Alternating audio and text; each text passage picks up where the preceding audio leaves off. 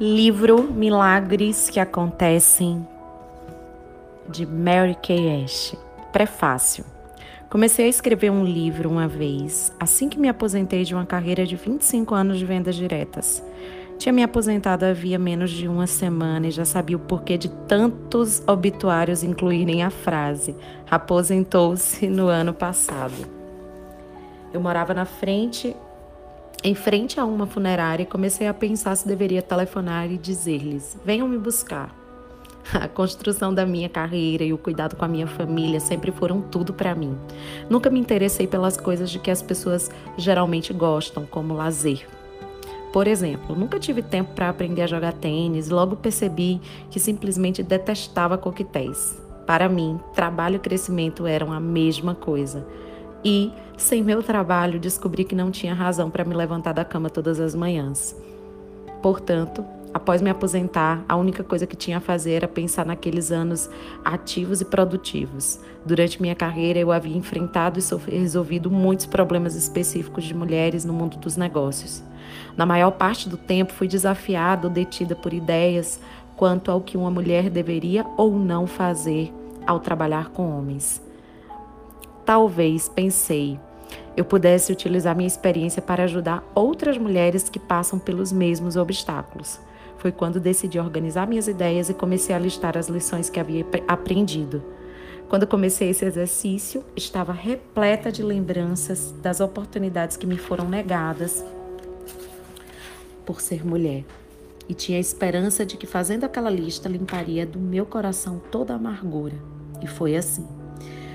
Compilei uma relação de fatores que definiam a companhia dos sonhos. Nessa companhia abstrata, os relacionamentos seriam baseados na regra de ouro e seria permitida às mulheres a busca de oportunidades ilimitadas. Ninguém que tivesse habilidades e determinação para o sucesso seria barrado. Usei então essas anotações para começar o que imaginei ser um livro para treinamento gerencial. Mas logo me perguntei: por que você está teorizando sobre a companhia dos sonhos? Por que simplesmente não inicia essa companhia? A Mary Kay Cosmetics foi fundada numa sexta-feira, 13 de setembro de 1963, e durante décadas tem sido minha alegria e honra vê-la crescer. Com a ajuda de Deus e minha família maravilhosa, amigos e colaboradores, transformamos-nos de uma pequena loja com nove consultoras de beleza independentes em uma família internacional com milhares de consultoras de beleza independentes, cada uma controlando seu próprio negócio independente. As soluções que listei há muito tempo trouxeram a milhares de mulheres a oportunidade de ser muito mais do que elas próprias imaginavam que seriam. Mas não parei por aí. Nada esvanece mais rápido do que descansar sobre glórias. Por isso, sempre trabalhamos para manter os melhores produtos e praticar as mais sofisticadas técnicas administrativas e gerenciais disponíveis. Foi com essa determinação em mente que tomamos a decisão, em 1968, de abrir o capital da Mary Kay Cosmetics na Bolsa de Valores. Naquela época, foi um passo importante para nós, mas à medida que os anos foram passando, as circunstâncias mudaram. Passamos a acreditar que nosso crescimento como corporação seria impedido se continuássemos nessa rota.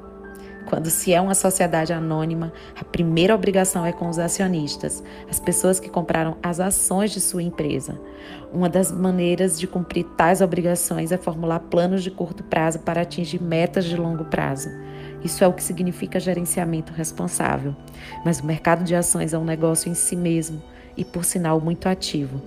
Analistas e corretores devem também atender a compromissos com seus clientes, os acionistas, por meio de previsões e atuações durante as flutuações do mercado.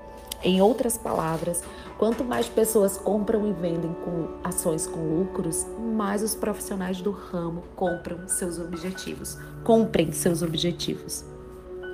Um dos resultados desse sistema é que, com a, como a, as companhias experimentam altos e baixos nos lucros, esse movimento deve ser interpretado como positivo ou negativo. Lembre-se, rumores e análises sobre ações significam muita atividade nesse mercado. Uma empresa pode estar a caminho de atingir suas metas de longo prazo, mas a interpretação dos dados de curto prazo pode levar a cotação das ações a cair. Sei que isso pode ser um pouco complicado, portanto, vou dar um exemplo.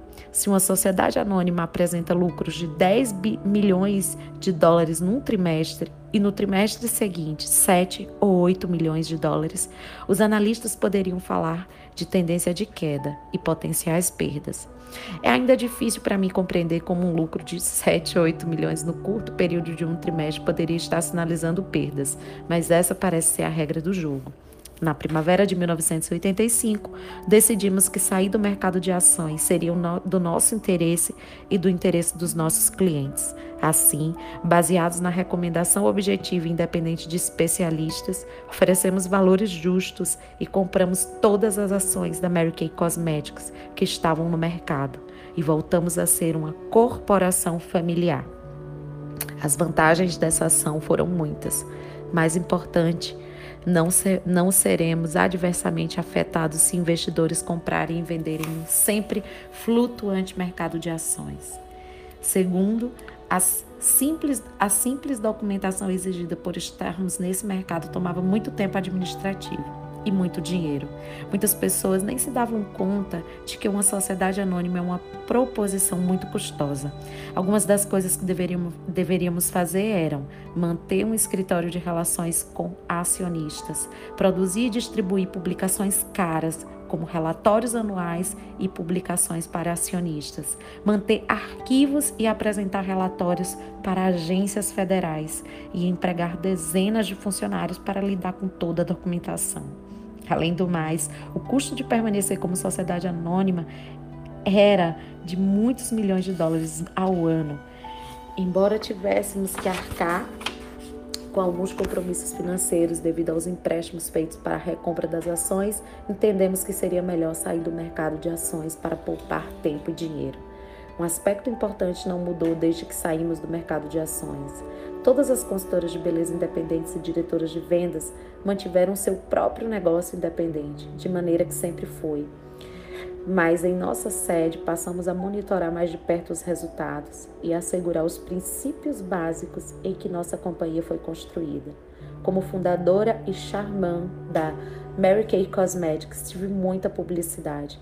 Agora, quando tenho alguma coisa a dizer, as pessoas parecem escutar. Não que esteja dizendo algo diferente do que disse durante toda a minha vida, mas aparentemente, quando a pessoa atinge sucesso no que faz, ela torna-se mais importante. Portanto, aqui estou novamente escrevendo aquele livro ao qual me referi desde o início nesse prefácio. Nunca fui uma pessoa de deixar de aproveitar uma oportunidade.